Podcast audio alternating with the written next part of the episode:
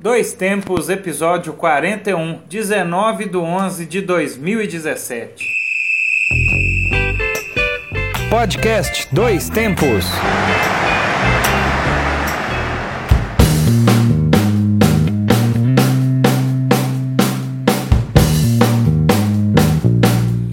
Hoje é 19 de novembro de 2017. Eu sou João Luiz Reis e esta é mais uma edição do Dois Tempos, o podcast que leva até você informação, debates, opiniões e o melhor da memória esportiva.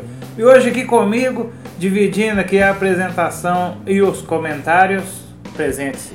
É, estamos aqui. Eu sou Alexandre Rodrigues e estamos aqui com um novo episódio da série de podcasts produzidos pelo Grupo Gabiroba.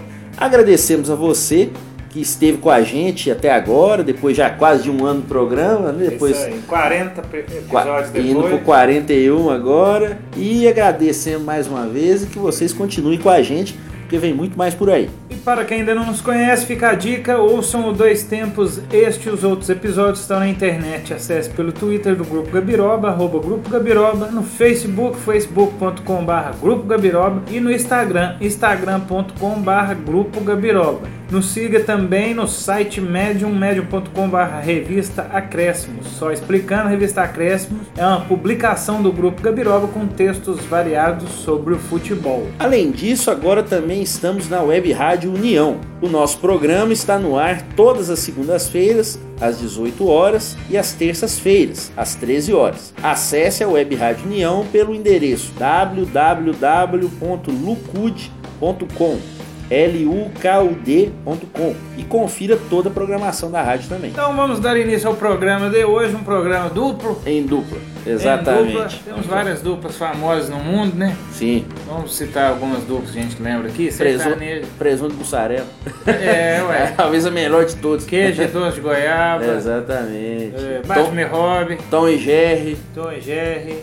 Deixa eu ver, duplas sertanejas, né? É. Tô indo, tô vindo. É, tô li, nem li, nem lerei. Nem li, nem lerei. É, essa- exatamente. Nem tweet, nem tuitei. Exatamente. A moderna. Mas dos antigos, né? Tunique e Tinoco. Tunique Essa nós temos sempre respeitar. Além, claro, de Pena Branca e Chavantin, que Fazer um programa um dia, Tonico Tinoco. ou Pena Branca e Chavantin Também. que toca na, na vinheta do dedinho de prosa. Ah, Pena sim. Branca e Chavantin É dá os aquele- seus acordes. É aquele ladozinho raiz do Exatamente. grupo.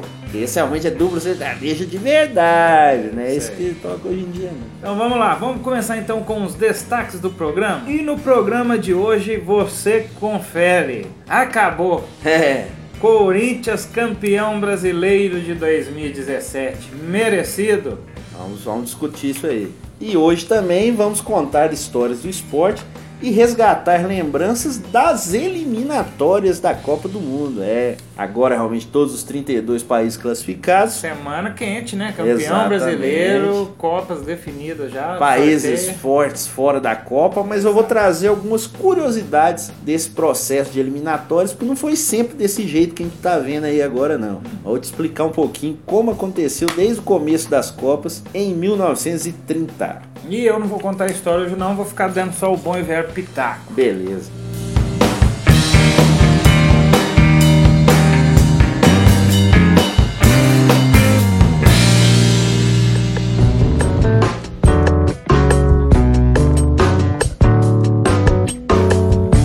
Começar então com o, o debate então. Vai Corinthians, foi. Foi. Corinthians campeão brasileiro de 2017. Hepta antes da seleção. né? O sétimo título do Timão. E, e já começa cornetando assim, né? Cornetando não, mas dizem que é hepta só se fosse seguido. É. Como não foi, é o sétimo título. Pois é, tem esse negócio, Isso, né? isso eu vi que eu tava, tava brincando, foi o tweet do, do Peron, do Roberto Peron, né? Um- Humberto Humber- Peron. Humberto Peron, Do UOL, né? do UOL, que Um ele abraço. falou no meu, no meu manual, às vezes chato para alguns, hepta é quando é seguido. Mas enfim, vale, é merecido, Merecido. Acho que o Corinthians, pelo primeiro turno que fez, abriu uma vantagem incrível. Chegou realmente a 47 pontos já no primeiro turno. Uma pontuação poucas vezes vista em termos de Pare- aproveitamento e por- pelo fato de estar invicto, nunca acontecida no brasileiro de pontos corridos. Então, realmente, essa poupança que o Corinthians obteve na primeira metade do campeonato foi muito merecida com um esquema tático bem armado. Um time que não é brilhante, isso aí acho que é consenso, não é um time com valores tão excepcionais do meio para frente, mas é um time de qualidade e que conta também com uma estrutura de clube, não em termos financeiros, que o Corinthians está passando por alguns problemas, questão de gasto com o estádio, essa coisa toda. Mas o clube tem uma estrutura no futebol que há alguns anos ela se mantém e dá tranquilidade para quem trabalha lá de poder desenvolver e o só trabalho. de segurar o Carilli, que é o que a gente já falou aqui, toda equipe que segura, que mantém o mesmo técnico, acaba se saindo melhor nos campeonatos e até acabando com o título. Sim. É, o Corinthians segurou o Carilli, quarta força, Exato. veio como quem não queria nada e acabou levando o título. Mas aí que tá, o Corinthians, apesar de não ter o- os medalhões que Cruzeiro, que Palmeiras, que Flamengo, Atlético Mineiro tem, ele tem o mais importante, né? Que é uma equipe. Certo. Que mesmo com as substituições é, surtiram efeito e o time fez o primeiro turno espetacular, né? Sim. Que ganhou quase me É, engano. 14 vitórias, 5 empates. Pois é, então não perdeu. Então a gente até ava- avaliou os dados ali Sim, da. por enquanto, né, antes dos três jogos finais, o Corinthians tem 21 vitórias, 8 empates, 6 derrotas, 48 gols pró, que talvez não seja tanto, mas a defesa tomou 24 gols, né? Menos de um gol por jogo tomado e 67% de aproveitamento. O aproveitamento é um aproveitamento de 65 a 70% e vai fazer você brigar lá em cima. É Se isso. tivesse mantido o aproveitamento então do primeiro turno já tinha sido campeão há cinco rodadas atrás. né? Verdade.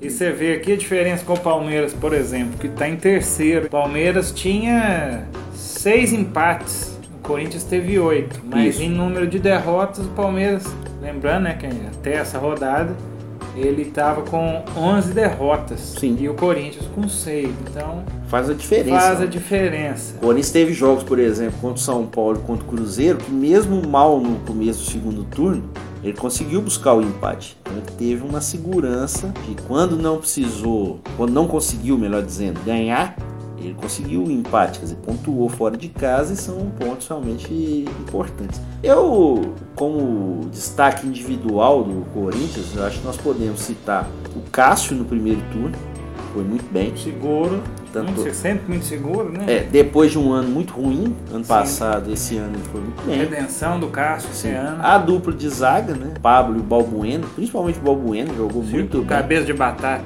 Exatamente, né? E jogou. Tá quase falando português, né? Paraguai já tá aprendendo a falar português.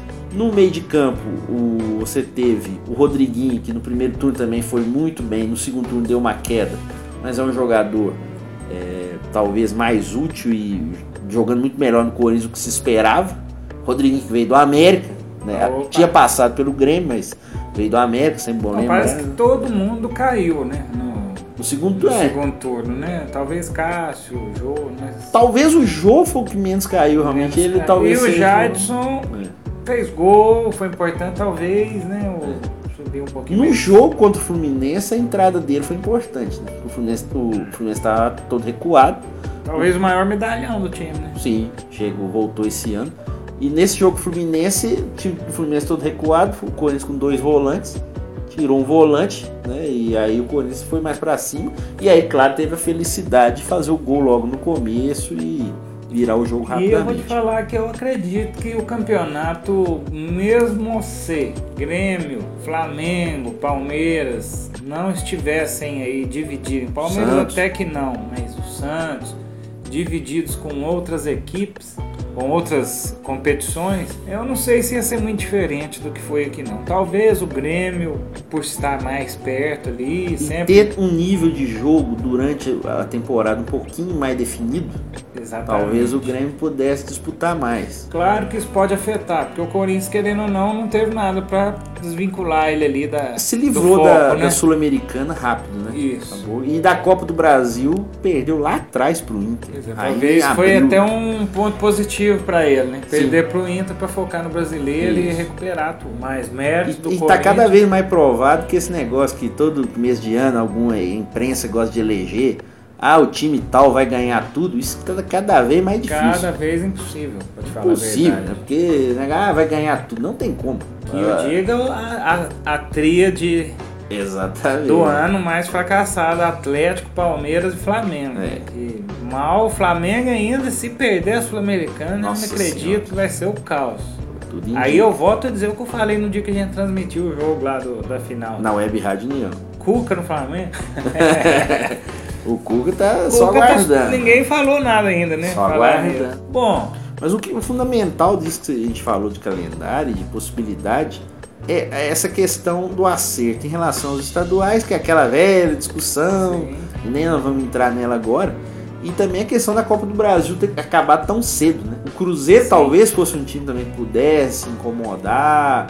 O Cruzeiro ele poderia, talvez, numa Copa do Brasil um pouquinho mais extensa, poderia até atrapalhar um pouquinho o Corinthians. Mas mesmo assim, como você falou, é, eu concordo. Esse é o, o problema do ponto corrida é esse. O si. Tem que fazer igual o Corinthians fez mesmo. Ganhar o que puder ganhar, no caso, ou não perder nenhuma. É. Muitas vitórias e, e muitos empates, é campeão. E não Ainda- tem si. É, ainda que tenha empatado, perdido, melhor dizendo, duas em casa para times mais fracos, o Vitória e o Atlético Goianiense, e o Corinthians ganhou muitos jogos importantes fora, contra o Grêmio, contra o O Palmeiras próprio também. Palmeiras, o último jogo agora que definiu talvez essa última arrancada do Exato. time, né?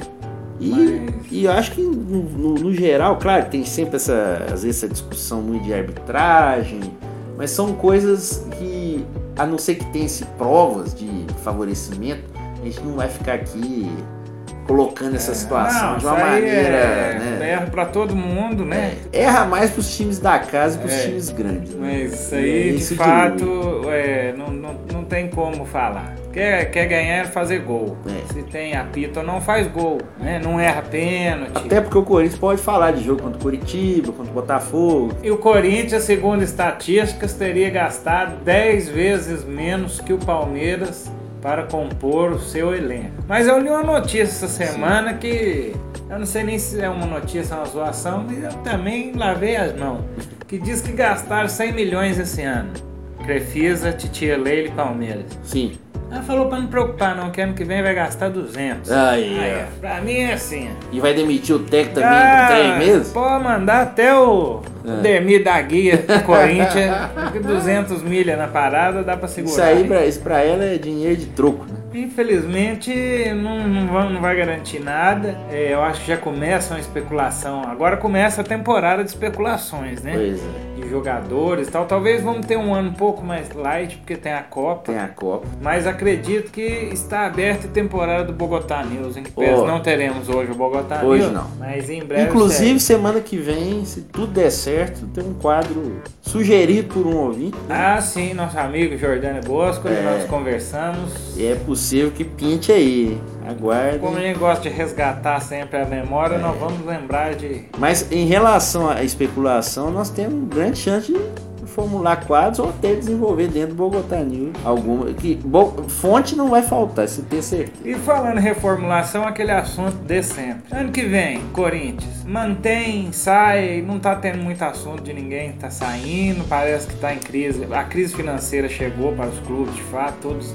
vêm reclamando É, tudo ultimamente. indica que o Guilherme Arana vai sair, porque é aquele negócio, sempre tem que vender um. Né? O Sempre. time brasileiro não tem Não como. tem jeito. O Jô parece que vai permanecer e vão tentar usar o dinheiro para comprar o Pablo, zagueiro, Ah, e vai mais manter a base. Eu só acho que realmente é, espero que, mesmo com mais times brasileiros, não só o Corinthians, não comece mais um ano o pessoal falando que a Libertadores vai ser uma moleza para os brasileiros. Ah, não. São super favoritos, é bom ir com calma. Eu acho que isso aí é uma coisa fundamental. É claro que o Corinthians, mesmo sendo campeão, tem que tentar melhorar o elenco. Talvez ali na própria substituição da lateral esquerda vai precisar de alguém. No meio de campo, ali na- nos volantes, tem mais um jogador, um jogador mais criativo do meio pra frente. Talvez até um reserva pro Jô também. Então, pelo menos três ou Casinha. Já tem, é. Casinha já virou, né? Casinho, Sensação. Casinho não deve sair, não. Não sabemos ainda. Será? Vamos ver, vamos ver. Vai Mas. lá- Vai lá para o Dax. Red Bull, né? Vamos aguardar aí. Mas eu acho que tem, tem que melhorar o elenco, assim como os outros também que vão jogar Libertadores. E, e só lembrando que tava lá no estádio, hein? Nós falamos dele semana passada. Ah, sim. beberam o vinho dele. Só faltou, é, Ronaldo Fenômeno. Fenômeno, fenômeno, fenômeno que tá sempre presente aqui Pois é. também. Nós podemos Tá fazer um, um quadro retrô que é o mesmo sem fenômeno. Mesmo quando. Fe... Não, ou então, quando o fenômeno era magro. É. Podemos falar como era o mundo. Que eu, é, na que o época, fenômeno né? também gosta de um fuá. Tava lá no casamento da amiga de infância, Mariana Rui Barbosa. É, quase pegou o buquê pra É, esposa. quase pegou o buquê. Uau! Foi uma festa muito No grande. dia do jogo do Corinthians. Lá em Itaquera, claro, não podia deixar de estar lá o fenômeno com a sua camisa apertadinha, Apertadinho. Comemorando mais um título para o Tá Corinthians. certo. Mas eu acho que então, esse ano, É. pelo menos a parte de cima, de cima mesmo, não, ou como diria o pessoal, o top, O top. topo, É. está resolvido. Corinthians campeão. Vamos ver ainda o que, que pode acontecer na Libertadores. E acho que lá embaixo também parece que já está meio definido, né? Não vai sair É. muito dali, não. Acho que até o Fluminense, em que pés merecia cair É. causa desse jogo do Corinthians, Foi, jogou muito mal. jogou pessimamente. É. Mas eu acho que escapou também. Eu acho que Escapou. não vamos ter nenhum time grande esse ano. Tudo indica que não, né? Realmente Havaí, Ponte Preta Atlético Goianiense estão muito mal. Nós até Esporte, previmos é. aqui, né? Começo A campeonato. ponte eu acho até que foi o maior acerto, assim, inesperado. Pois é, você vê, né? Times, né? O, o time vice-campeão paulista acabou desmontando né, o elenco e alguns jogadores saindo. E no caso aí parece a, a luta ainda entre esporte, Curitiba e Vitória pra ver quem fica na última vaga. Ou quem não fica. Exato. Mas todo mundo aí já calejado Série B. Exato. Mas vamos então acompanhar o final do campeonato e a gente volta no tema aí nas próximas rodadas. E parabéns ao Corinthians que venceu. Campeão na 35ª rodada, três Exato. rodadas de antecedência. Como aconteceu em 2015 também. E o Corinthians se tornou o time com mais títulos na era de pontos corridos. Parece que ganhou Quatro títulos. até do Cruzeiro, né? Que são três. Quatro do Corinthians, três do Cruzeiro, três do São Paulo. Então E aí. dois do Fluminense também, e um do Santos e um do Flamengo. Parabéns ao Timão, então, graças a Deus acabou o campeonato. Ano que vem vamos começar tudo de novo. Esse aí foi bom que a gente cobriu ele todo, né? Exato, desde o começo. Fizemos. E já previsões. E outra coisa, e o Histórias. segundo time paulista campeão com nossos Dois comentários, né? Palmeiras ano passado e o Corinthians. Tô achando que ano que vem vai ter outro, hein? Opa, ai ai ai. Paulista? Ó o Ibs, o Ibs tá chegando aí. Vamos aguardar. Vamos passar pra frente então aqui. Bora. Toca o programa aí.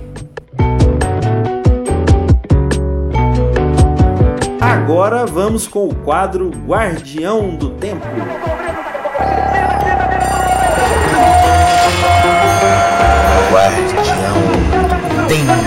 E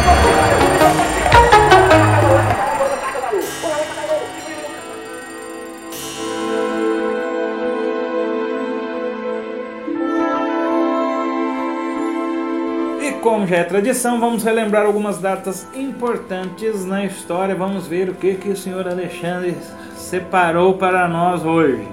Vou começar aqui. Beleza, vai lá. Dia 19 de novembro de 62 nasceu Jodie Foster, premiada atriz, diretora e produtora de cinema norte-americana. Vencedora de dois Oscars como melhor atriz em 1989 com o filme Acusados e em 1992 com o filme O Silêncio dos Inocentes. Ela também é formada em literatura pela Universidade de Yale. A gente pode lembrar também que a Jodie Foster, o primeiro filme de sucesso dela foi o Taxi Driver, o Robert De Niro, né, que era o motorista de Clássico. táxi, grande clássico, dirigido pelo Martin Scorsese, e ela já tinha sido indicada ao Oscar, tão jovem, com 13, 14 anos. Ela fazia uma prostituta mirim, e realmente foi um papel muito importante, inclusive, para o filme, para o andamento do filme. É, e o Silêncio dos Inocentes também é um filme que fez muito sucesso nos 90. Que ela não quis voltar para as continuações, É. pelos, pelos filmes se, E o George seguintes. Foster também, que pra mim participa de uma das maiores ficções científicas que já filmaram, que é o filme Contato. Contato, Que é muito sensacional, é fantástico. grandes filmes.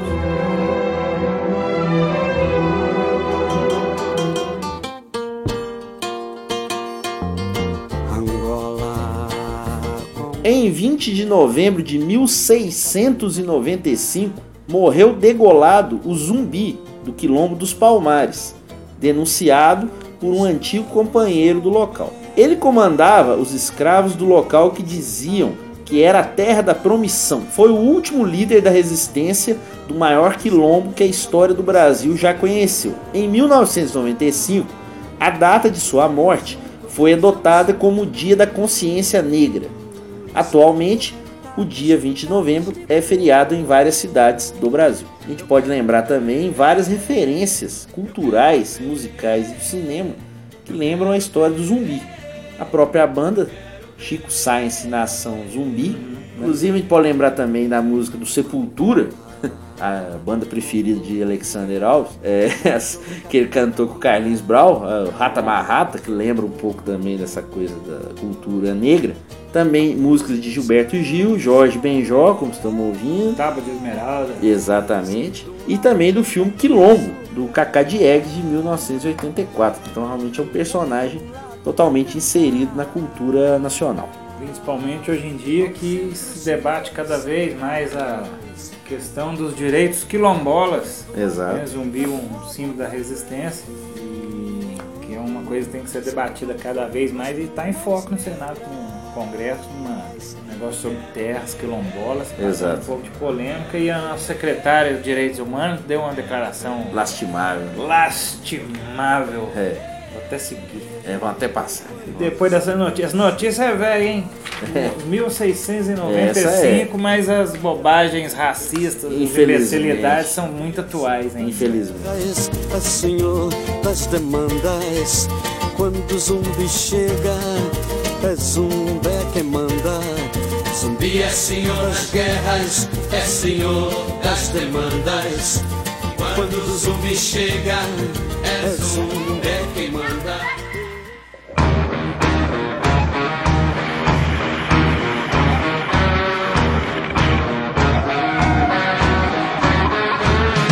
Em 21 de novembro de 1975, Bill Starkey fundou o Kiss Army. O que o levou a criar o movimento foi o fato de uma rádio se recusar a tocar uma música do Kiss. E ele então iniciou uma marcha para sensibilizar as rádios para incluir o grupo nova-iorquino em suas programações. O movimento ganhou força e com o tempo tornou-se o fã-clube oficial reconhecido e adotado pelo Kiss. É isso aí, ó. Pois é, porque o Kiss começou em 73, 74. Até algumas pessoas falam aquela velha lenda que o Kiss começou a usar maquiagem inspirada nos secos e Ah, molhados. sim. Né? O Gene Simons disse Quem, que é, quem seguiu quem? é, ou ninguém seguiu ninguém. Ninguém seguiu ninguém, mano. É, o Dei Mato Grosso gosta de falar que Eles quem... foi, foi cópia descarada. É. E o Gene Simons até deu uma entrevista uma vez ridicularizando isso aí, disse que não tem nada a ver. Então quis aí ele começava a fazer sucesso, e aí houve essa criação, esse movimento para que as músicas do Kiss fossem mais tocadas, graças a esse Bill Stark com seus seguidores Mas é também. interessante isso aí, porque é o, o admirador, o fã fazendo aproximado Sim. do ídolo, que a gente pode até citar aqui um caso interessante. Isso foi em 75, então ele deve ter telefone, pedir música em rádio, que foi a campanha das meninas de BH pro Paul McCartney vir tocar aqui. Sim, Que foi uma campanha também. da primeira vez. Da primeira vez que começou no Facebook, né? Pro, pro povo vir tocar aqui em Foi Minas. 2013 que ele tocou, começou em 2012. E, e parece que surtiu efeito e é bom pra também sair daquele cenáriozinho em São Paulo, Rio, basta, né? É, e Minas com as mesmas coisas tocando também. Exatamente, então Kiss Army, o Kiss tem que lembrar, o que sempre fala de Kiss tem que lembrar, né? Detroit Rock City. É um filme sensacional, que é a Sim. saga, que eu posso falar que é uma saga de dois fãs ir assistir um show do Kiss. Fica aí uma diquinha no meio do programa. Exato. Detroit Não, vale. Rock City, vale disso. É de- no final dos anos 90 esse filme, É. retrata bem aquela época.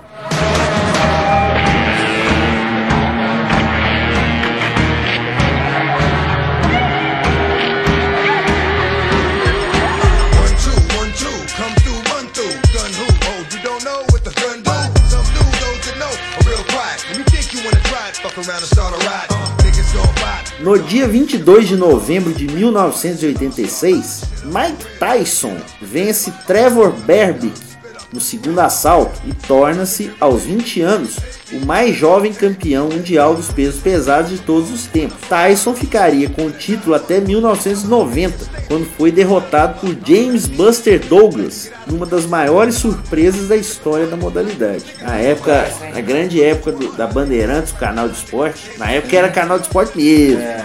Esse negócio que tá tendo aí hoje, não. E aí, o Mike Tyson, a maioria das lutas foram transmitidas. Sim, E o pessoal reclamava muito que, pô, eu quero ver a luta, mas dura um minuto e Ah, acabou. é, a graça era essa. Não, É. não dava. ó, o Tyson era tão nocauteador, rápido, que eu acho que não dava nem pra pôr uma propaganda Jequiti. A nova fragrância da Jequiti.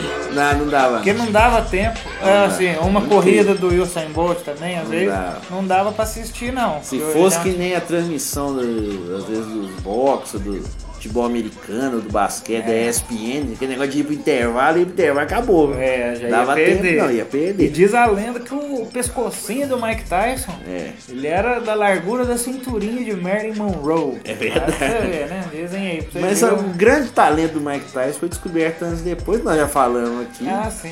que o tem. Mike Tyson é criador de pombos, Exatamente. ele é columbófilo, inclusive, né? Gosta realmente, fez até uma série, nós falamos aqui. Mas o outro grande talento do Tyson é a música. Ah, muito bom. Participou do Se Beber Não Não Case e Case. fe- deu um tostão de sua voz. E Vamos teve o aniversário dele. Vamos escutar primeiro aí, ele cantando. I can feel it coming in the air tonight. Of course, my guy. Oh But I've been waiting for this moment for all my life. One more time, guy. Oh Lord. Oh, E o Mike Tyson, que eu fiquei até chateado com essa história, mas vou trazer ela pra, pra esse programa, que ano, a semana passada nós falávamos em aniversários, né? Nós Sim. buscamos temas Exato. de aniversário. E não é que semana passada o Mike Tyson fez aniversário? Oh. Mas não é o boxeador, não. É um pincher, um cachorrinho lá do Rio de Janeiro, que teve direito a fechar a rua, festa, bolo. era ele mesmo. E ah. tudo aquilo, só. E eu vi a notícia, depois a gente já tinha gravado. Que Mas pena. fica aí o abraço pro Mike Tyson, o cachorrinho pincher lá do Rio. Mike Tyson carioca. Mike Tyson Ah. carioca. Ele não tá sentindo cheirinho, mano. Não, tô sentindo cheiro. Só do bolo. Ah, do... E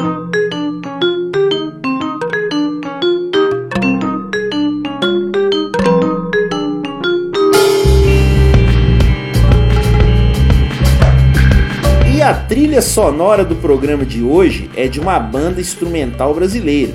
É a banda Hurt Mode, que vem de São Paulo e foi formada em 1998. Seus sons são cheios de influências, desde o pé no rock and roll e vai até o jazz, até ritmos brasileiros. A ideia talvez seja abusar dessas ideias malucas em uma composição livre e muito bem formulada. Seu último álbum, Curado, de 2016, conta com a participação de Paulo Santos, músico mineiro, ex-membro do grupo Wakiti. O grande Rocket Grande grupo. E aí a gente tem a diversidade do som instrumental brasileiro. Claro, você tem banda mais Rocket pesada. encerrou as atividades, acho que ano passado. Pois é. Elástica também, cena. Também pode vir essa trilha aqui Ó, em determinado momento, é muito bom também.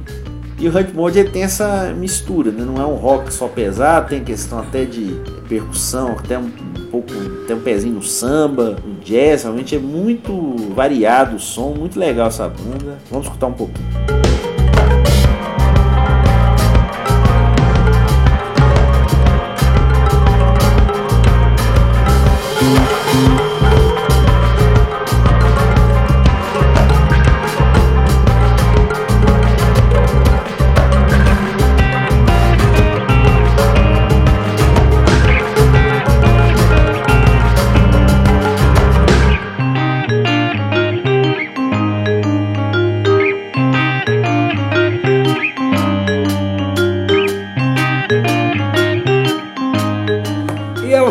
Desta sonzeira, vamos discutir agora o quadrinho que fazia tempo, não fazia? Sim, já tem tempinho. Já que estamos aí em eliminatório de Copa do Mundo, come- todos os times agora já sabemos quem vai disputar a Copa.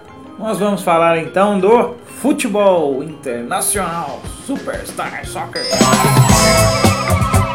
Futebol Internacional. International Superstar Soccer.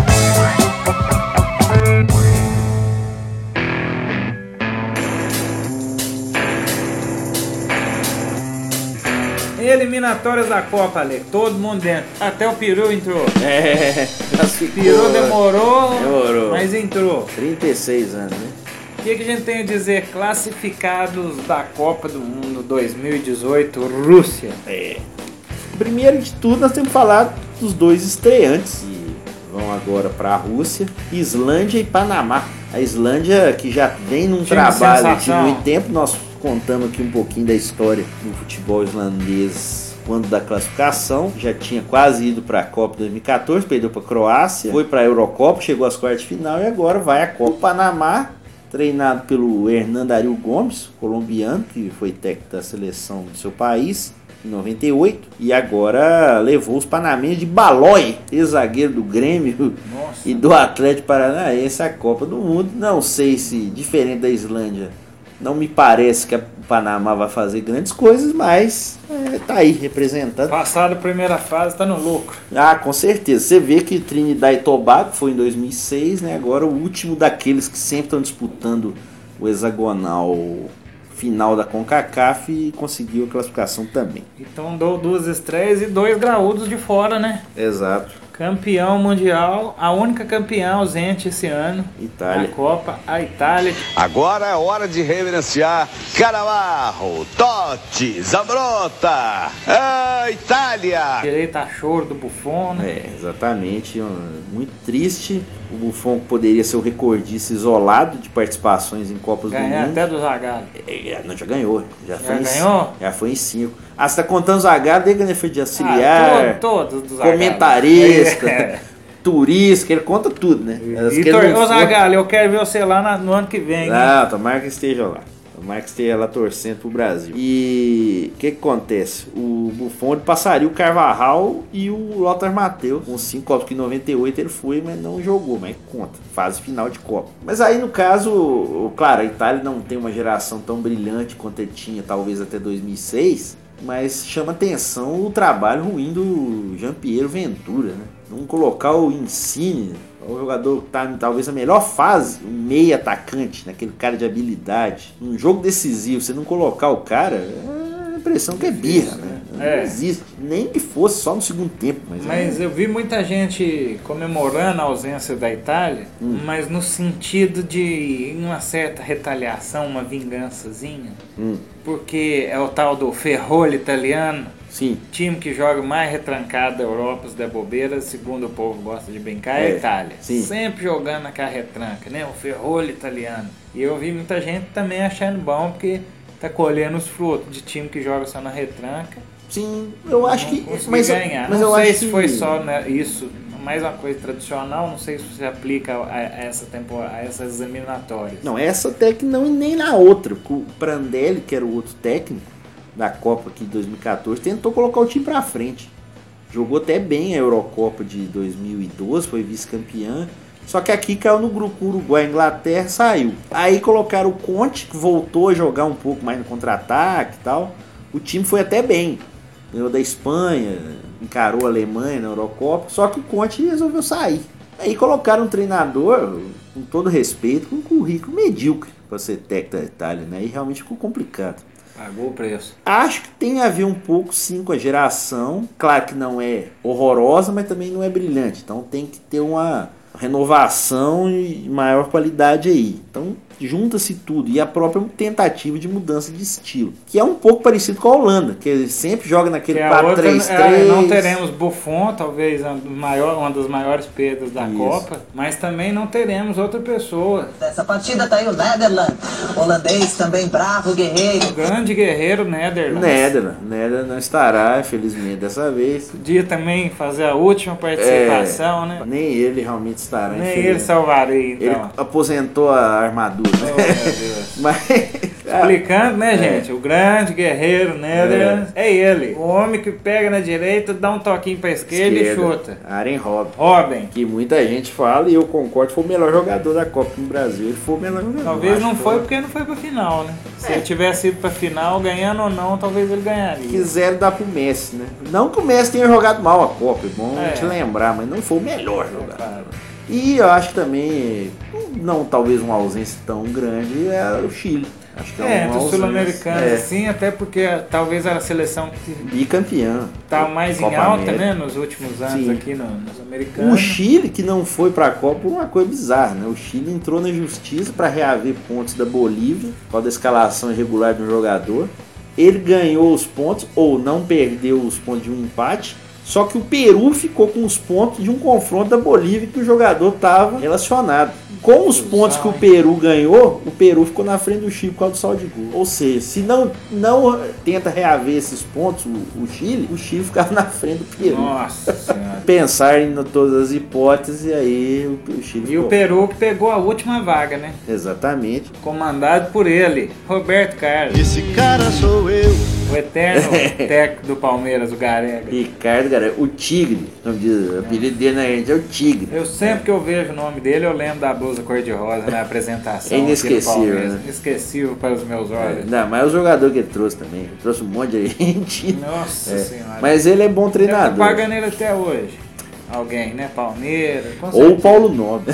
E outra uma informação também, que é a Copa mais muçulmana né, da história, sete países de população islâmica, Irã, Arábia Saudita, Egito, Nigéria, Senegal, Marrocos e Tunísia. Esses dois classificaram por último agora. Exato. E você falou dos times africanos. Só a Nigéria que veio ao Brasil que vai repetir aí da Copa na sequência. E tivemos uma confusão lá na África, teve um jogo anulado. Foi jogo, foi o jogo parece. Senegal e África do Sul. Eles jogaram três vezes. Que teve esse jogo anulado, que teria sido o favorecimento à África do Sul. Descobriram o esquema, refizeram a partida. O Senegal ganhou, se classificou, porque ele abriu a vantagem aí da África do Sul. E depois que a, a vaga já estava certa pro time senegalês, Nossa, tive- teve um outro jogo e eles ganharam de novo da África do Sul. Então, realmente, para não deixar dúvida, e Senegal é o time, talvez, da África, porque a Nigéria hoje não é um time tão artístico como era na época do Okocha,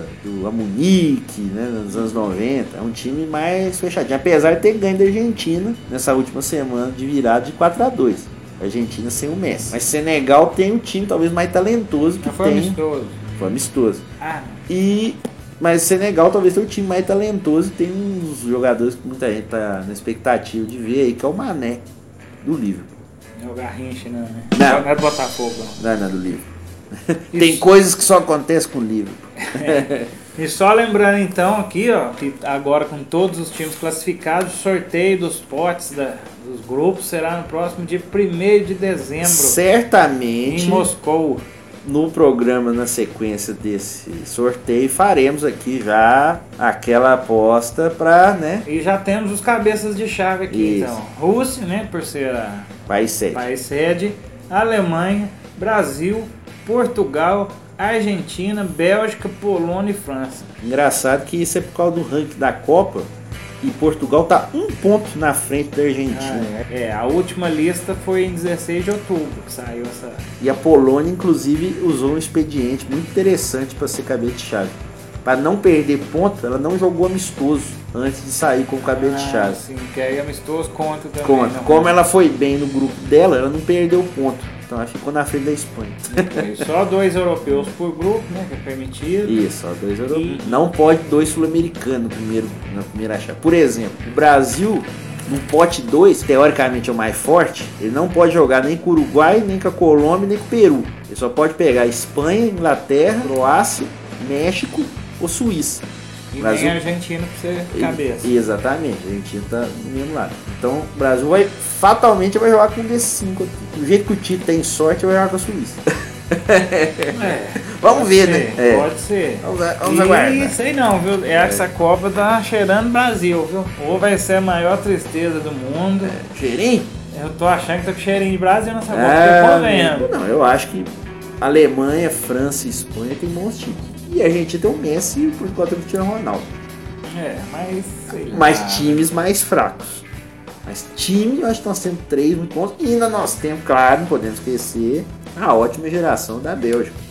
Que virou meme, né? Essa Ai, frase. ai, ai. né? O pessoal às vezes é assim, ah, é uma disputa muito interessante entre conhecimento, o pessoal que assiste todos os jogos e o pessoal que não assiste. E a partir daí virou meio que um meme esse negócio de ótima geração belga. O time é bom, Mas Ah. realmente não precisa mostrar em uma grande competição. Ótimas gerações. É.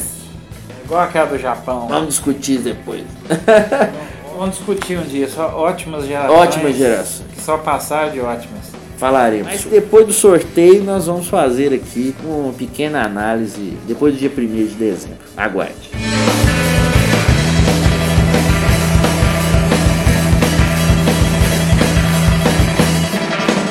Bom, depois então da discussão do que vem por aí da Rússia 2018, depois vou aprender a falar dois tempos em russo. Vamos. Pra gente Inclusive, a partir do ano que vem pode até colocar como tema em russo. fazer um cursinho de Exato. russo expresso. Com certeza. Beber vodka, primeira lição. e vou agora a um quadro que a última vez que, que nós fizemos, se não me engano, foi a narração do Júnior. Exatamente. Foi o Final da Copa do Brasil. a final da Copa do Brasil, foi emocionante. Exato. E como a gente não vem fazendo, vamos então a ele. Quadro Grandes Narrações. Grandes narrações.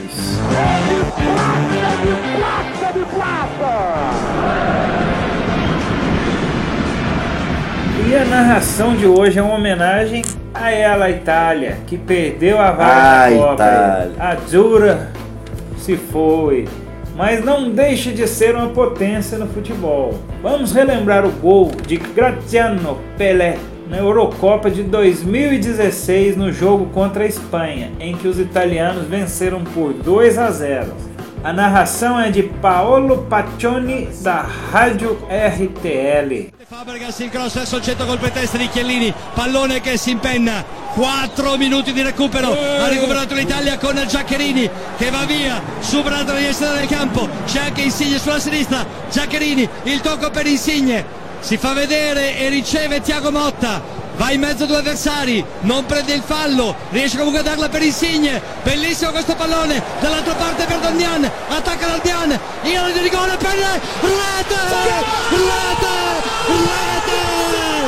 2 a 0, 2 a 0, 2 a 0, ancora Pellè, ancora al novantesimo minuto, come?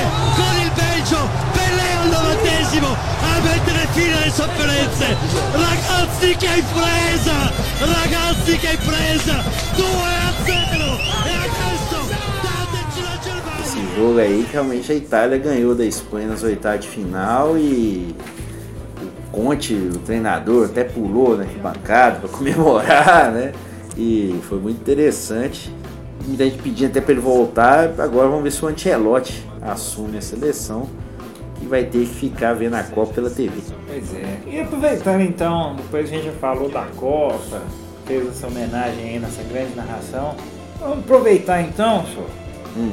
Eu vou deixar o Alexandre aí com vocês, que ele vai contar uma história agora e vou ali fazer um cafezinho pra aproveitar. Ô, traz pra nós aí um pouquinho, hein? Pra aproveitar esse momento. Tirar um bolinho de fubá ah, também é tá, bom, Vou hein? fazer também. É bom demais. Pra aproveitar esse momento agora de confraternização de informações. E dos povos também, pessoal chegando pro sorteio. Cê, ah, fala em sorteio. Será que o Marco Polo Del Nero vai? Ah, vai ser no Brasil? Não, é Moscou, né? Moscou, é. Acho que dá pra ir sem ser de avião.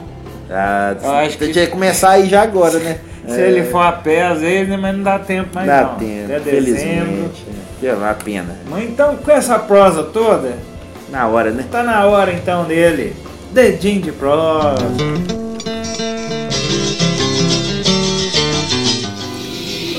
Edim de prosa. O que, que você vai contar hoje mesmo? Ah, sim, dos casos das eliminatórias. Isso. Alguns dados interessantes e algumas curiosidades das eliminatórias. Porque é aquilo, né? A gente pode estar achando que sempre foi assim, esses formatos que nós temos visto hoje. Mas nem sempre foi assim e nem sempre os times quiseram jogar as eliminatórias. Que isso? Primeiro vamos colocar alguns dados mais recentes. Desde 86, só cinco seleções estiveram em todas as edições da Copa, confirmado a partir de agora que a Itália não estará. Brasil, Alemanha, Argentina, Espanha e quem que é a quinta? Duvido que você sabe. Brasil, Argentina, Espanha. Alemanha e Nossa, jogou todas desde 86. Desde 80, Suécia. Não, Coreia do Sul. Ah, meu Deus. Desde 86 tá sempre lá. Nem parece. Né? Nem parece. Foi na semifinal em 2002 que os juízes, né? Ah, não. Deu aquela ajudada e tal. Mas, né? convenhamos, mas não- Mas não- é verdade. Nada contra não, gente. Mas Coreia é É. campeã do mundo, eu não dou conta não, viu? Seria realmente um caso inacreditável. Agradeço então a Oliver Kahn, que naquela semifinal Sim. pegou bastante. Nessas eliminatórias, estrearam jogando as eliminatórias. Pela Europa, Gibraltar e Kosovo. Pela Ásia, o Butão estreou nas eliminatórias. E pela África, o Sudão do Sul. Então nós tivemos quatro países novos jogando. Então já ali. temos a piada pronta. Ah, já. Copa Quem né? quiser fazer, nós não vamos fazer. Já dei as duas dicas aí. É, cara, as né? dicas Peru aí. e botão. É. Quem, quis, quem entender, Quem quiser fazer, a que piadinha aí. tá aí, já fiz. Já tá rolando, inclusive. né? Claro.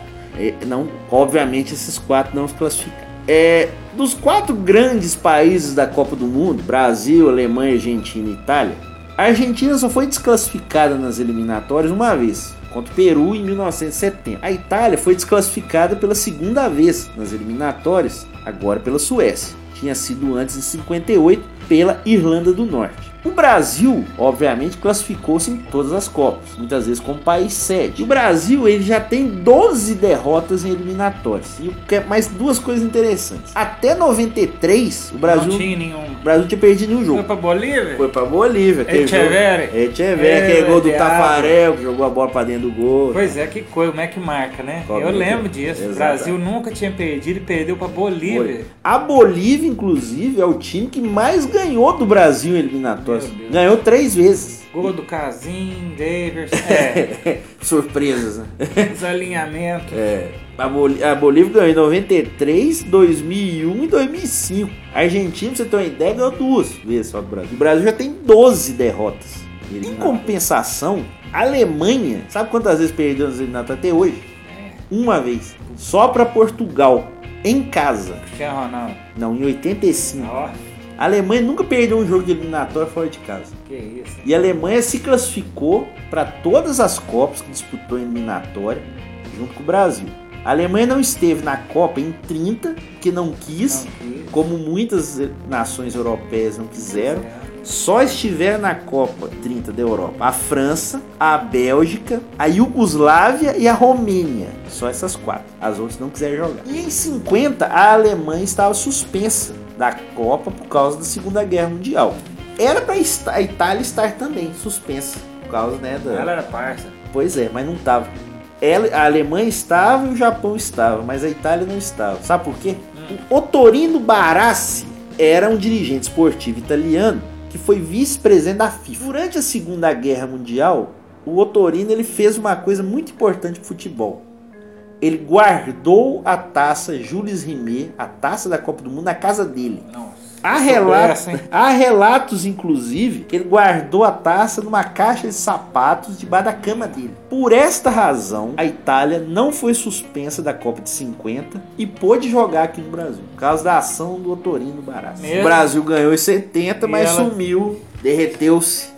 Derreteram-se. Derreteram-se em 83. Coisa pra você ver, né? o negócio- Essa é uma boa história, inclusive. Eu vou pesquisar essa história depois não contar. Da Júlia aqui. Simenal, é. Isso é só um detalhezinho pra você ver que, só pra reforçar aqui, a Alemanha nunca ficou fora por causa de eliminatória e a Itália, quando poderia ficar Não suspensa, ficou por causa de um. por causa de um dirigente. A Itália só ficou fora de três ter 30, cartolada também faz coisa boa, gente. pois é, alguns que- cartões. Ela só ficou fora, então 30, 58 e agora, 2018. Boa. A gente- se a gente pegar as eliminatórias só da América do Sul, nós temos várias coisas que aconteceram até 58. A coisa só se organizou mesmo nos anos 60. Nossa. Pra você ter uma ideia. Em 1930 não teve eliminatória. Foram as seleções convidadas, por exemplo.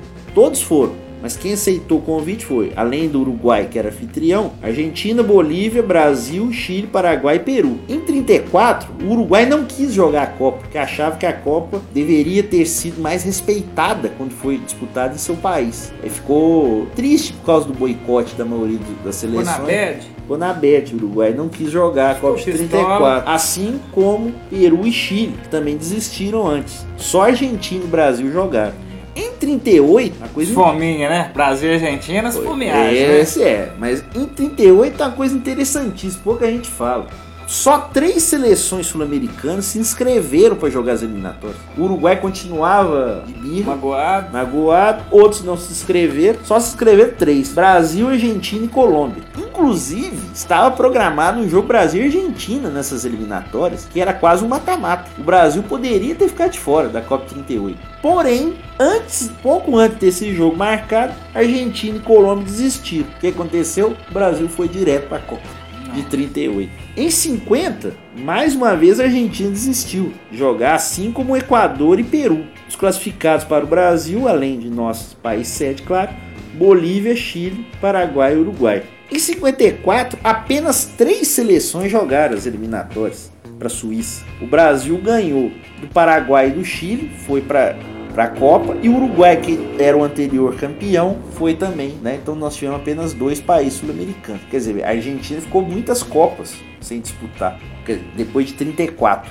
Então ficou quase 20 anos sem jogar. Então, se você ter uma ideia, as eliminatórias demoraram a se organizar. Pra você ter uma ideia também, entre as Copas de 38 e 54, a FIFA chegou a alocar o Egito no grupo europeu das eliminatórias. O Egito jogou na eliminatória da Europa. Pra você ter uma ideia, porque grande parte dos territórios africanos estava em regime colonial é. não autônomo. Eu ia até fazer uma brincadeira. É. Querendo ou não, era tudo europeu mesmo. Exatamente. Mandava em todos, em tudo. Sobretudo na primeira parte do século. Inglaterra, França. Pra você ter uma ideia, até 54, apenas três países estavam filiados à FIFA. O Egito, desde 1923, o Sudão, desde 1948 e a Etiópia, desde 1952. Só para finalizar, a primeira seleção da Oceania que disputou as eliminatórias foi, claro, a Austrália, que hoje joga pela Ásia, né? mas E geograficamente é outra que bizarrice. né? não vai passar nunca disso né? Não dá liga, né? Aquela É. Japão, Austrália, time africano também. Parece que sempre falta uma Sim, algo a mais. algo a mais. Não sai da mesma. E a- ela só se associou à FIFA em 1963, participando das eliminatórias em 66. Austrália. Austrália. Porém, a primeira seleção que se associou à FIFA foi a Nova Zelândia, que virou sócia, vamos dizer assim, em 1948. Porém, só jogou as eliminatórias em 70. E aí nós podemos registrar que o primeiro país africano que jogou foi só o Marrocos em 1970 e o primeiro país da Oceania que jogou foi a Austrália, mas só em 74. Quer dizer, a Copa ela foi se moldando. As eliminatórias tiveram realmente diferentes formatos formatos mundiais, inclusive. Por exemplo, em 77, nós tivemos uma eliminatória muito boa, que você ia gostar. Hungria e Bolívia. Maravilha, né?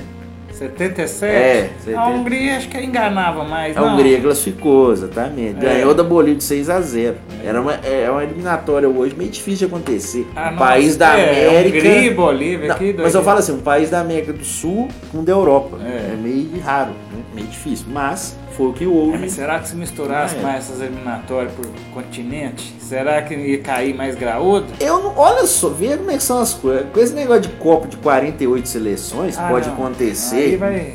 Seria uma solução para dar graça às eliminatórias. Nossa, mas você já imaginou? Jogar, mas aí é aquele negócio, joga, suponhamos, Argentina e Bélgica. Imagina se a gente ficar fora nas eliminatórias numa Ah, Copa de vamos, ver, 48. é, vamos pegar aqui, ó. Que de fato os cabeças de chave É, que a gente tem, tirando talvez Espanha, que tá fora. Itália Inglaterra. e Inglaterra, não tem.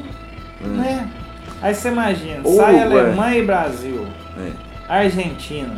sim, Nossa mãe, difícil demais. Trinidad e Tobago tá na, tá na parada. Não, pra você ter uma ideia, nós teríamos mais seis estreantes na Copa desse ano se a, a- o formato de 48 seleções já fosse adotado. Imagina o que vem por aí. Amado. Eu acho que assim, acho que todo mundo concorda que é legal ter uma diversidade, tem Mas uma histórias coisa é legais. FIFA, outra coisa é ONU, né? Pois é, e uma coisa você diminuir o nível técnico da. Não, da e até convenhamos, né? Aí você põe o Cristiano Ronaldo, o cara totalmente técnico, pra jogar com Uma seleção. uma seleção que o cara é padeiro de manhã, É. né? É maratonista, sei lá, tem É outra difícil. profissão, nem joga futebol profissional, que vai acabar, vai ser isso, né? Sim. Vai vir o craque lá do time, ele não vai ser exclusivo de futebol. Até Andy Selva vai ter chance de ir pra Copa Pois do é, San Marino. Andy Selva. É, o de San Marino, nós contamos aqui. ó. Ah, sim, pois é. San Marino, por exemplo. San Marino ele deve ter, ter, mas você pega um país mais, situação mais... Que a ideia eu acho que é a inclusão mesmo, É, né? ou Mas- política, né? É, uma política, inclusão e tal, mas é, complicado. Mas depois a gente até pode debater, fazer um tema um dia sobre as mudanças no futebol. Vai, eu né? acho que vai chegar um momento que vai cair, né? Esses, Nesse os- os ritmo, Tão né? grave. Não, diga assim, essa tradição do futebol sul-americana, europeia, Certo. Vai começar a dar abertura mesmo para campeonato, time da Oceania, da Mas Ásia. eu acho que é aquilo, né? vai levar tudo um tempo. Fica aqui alguma das curiosidades eliminatórias, tem muitas outras, porque realmente Boas o tempo histórias. é exíguo, né? Não tem como a gente falar todas. Mas até chegar em junho, contaremos mais alguma historinha para vocês.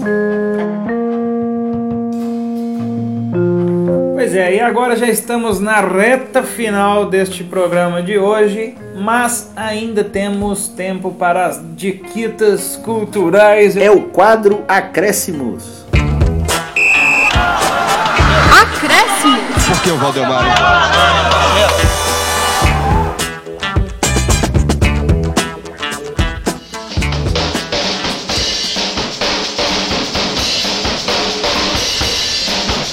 Eu vou começar hoje a falar de um documentário Cobain, Montage of Hack, um filme de Brett Morgan. O que, que é isso? É um documentário definitivo aí. né? esse definitivo é coisa de cinema, né? De propaganda. É um grande documentário sobre a história da, do Kurt Cobain, do- da banda Nirvana. Uma outra abordagem. Ele é um filme elogiado como um dos mais inovadores e íntimos documentários de todos os tempos. Conheça então o Kurt como nunca, no único e completamente autorizado retrato do famoso ícone da música, vocalista da banda Nirvana. E o cineasta o Brett Morgan já foi indicado até o Oscar também. Então ele mescla com maestria o arquivo pessoal de Cobain, sua arte, música, filmagens e animações inéditas, mas entrevistas reveladoras. Então fica aí o documentário até segundo a revista Rolling Stones, o mais íntimo documentário de rock já produzido. Cobain, Montage of Hack, um filme de Brett Morgan. Fica a dica. Muito legal. A minha dica hoje é um evento que foi muito divulgado principalmente no Canal Brasil, né, que é a mostra Cinefute, o Festival de Cinema de Futebol. Ele é um evento brasileiro para filmes de curta e longas metragens dedicado exclusivamente ao tema sobre o futebol. O Cinefute tem ocorrido anualmente em várias cidades brasileiras, como Rio de Janeiro, São Paulo e Curitiba, e nele concorrem produções cinematográficas de toda a América Latina. Ele foi iniciado em 2010 e o festival possui eventos paralelos como debates, oficinas, concursos de vídeos e homenagens, além, claro, do evento competitivo premiando os melhores colocados, sendo alguns deles exibidos no Canal Brasil. É uma iniciativa muito legal. Alguns filmes foram mostrados, alguns dos curtas e dos filmes de longa-metragem mostrados em maior sequência no canal Brasil da TV por assinatura e na sequência aqui do ano hoje o programa até já um pouco mais extenso mas aí no decorrer do ano ainda e com o tempo nós vamos citar alguns desses filmes para vocês na sequência das nossas dicas aqui e a gente vai citando aos pouquinhos alguns desses filmes muito interessantes que foram selecionados e exibidos no Cinefute. E o programa de hoje vai chegando a seu final. Dois Tempos já está nos acréscimos, mas ainda dá tempo de tocar aquela musiquita. O que, que vai ser tocado hoje? E hoje vamos homenagear o aniversário de Dwayne Allman, cofundador da Allman Brothers Band. Ele, se estivesse vivo, faria 71 anos em 20 de novembro. Vamos ouvir agora Midnight Rider, do disco Idlewild Salt, de 1970.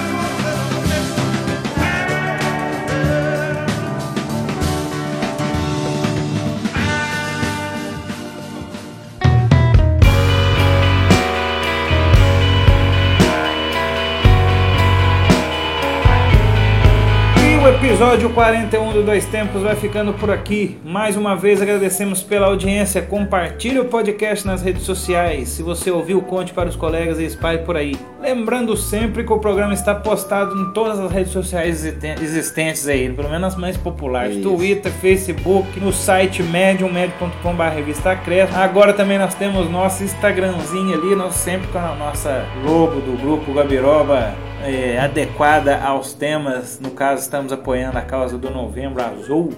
E reforçamos que agora também estamos na Web Rádio União o nosso programa será veiculado todas as segundas às 18 horas e terças às 13 horas.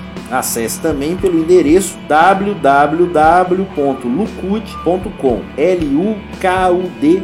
Lembramos agora, se você estiver ouvindo o programa na segunda-feira às 19 horas, vai começar o Esporte em ação. Dois Tempos de hoje foi gravado no estudo alternativo do Grupo Gabiroba e teve apresentação e comentário minha, João Luiz Reis e. Minha de Alexandre Rodrigues. Muito bem, trabalhos técnicos sonorização, Alexandre Rodrigues e Alexander Alves. A redação foi minha, Alexandre Rodrigues. Dois Tempos é uma produção do Grupo Gabiroba.